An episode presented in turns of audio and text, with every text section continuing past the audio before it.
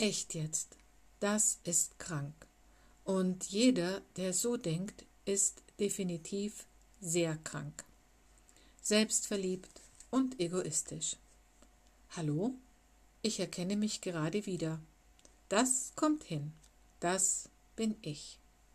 Nicht, weil ich selbstverliebt, egoistisch und krank sein will, sondern weil mein viel zu ausgeprägtes Ego meint, seine Vorstellungen von einem funktionierenden Miteinander mit aller Gewalt durchzusetzen. Autsch, das tut weh. In der Medizin spricht man davon Autoaggression. Das bedeutet Selbstverletzung. Im eigentlichen Sinne wird hierbei der Körper tatsächlich verletzt. Ritzen zum Beispiel. Auch das habe ich hinter mir aus Wut, Ablehnung und Verletzungen heraus und einer gewissen Hilflosigkeit versuchte ich verzweifelt meinem eigenen Körper mit all seinen quälenden Empfindungen zu entfliehen. Nicht wirklich damit töten, sondern nur aus mir herausschlüpfen, um die Emotionen und die erbarmungslosen Schmerzen, die in mir hämmerten, loszuwerden. Ich fühlte mich wertlos, klein, unbedeutend, ein Fehler der Natur, den Willen gebrochen, den Anforderungen der Idealen, der Eltern, Familie und der Umwelt nicht mehr gewachsen.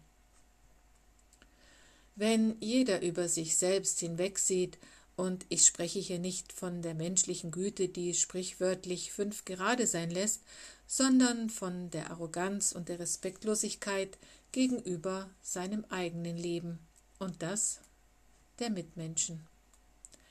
Schlimmer noch, stellen Sie sich vor, dass diese Kranken, in Anführungszeichen, Kinder zeugen. Sie geben ihnen ihre Glaubenssätze, Überzeugungen und die von der Umwelt manipulierten Realität wieder, verbieten unter Strafe ihren Nachkömmlingen das eigene Denken und Handeln, wundern sich dann allerdings, wenn diese Kinder schließlich unfähig werden, Entscheidungen zu treffen und oder krank werden, Allergien entwickeln oder sogar Asthma bekommen, weil ihr eigenes Gefühl erstickt, klein gehalten oder totgeredet wird. Das ist leider von Anbeginn der Zeit die traurige Realität.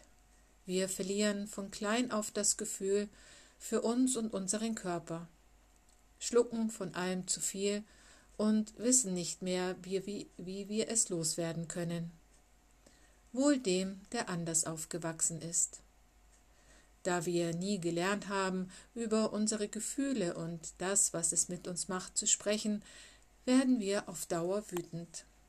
Wir entwickeln eine innere Wut, die keinen Ausweg findet, und unser Partner und alles andere, womit wir Tag ein, Tag aus zu tun haben, bekommt dann diese Wut geballt in Worten oder Taten zu spüren.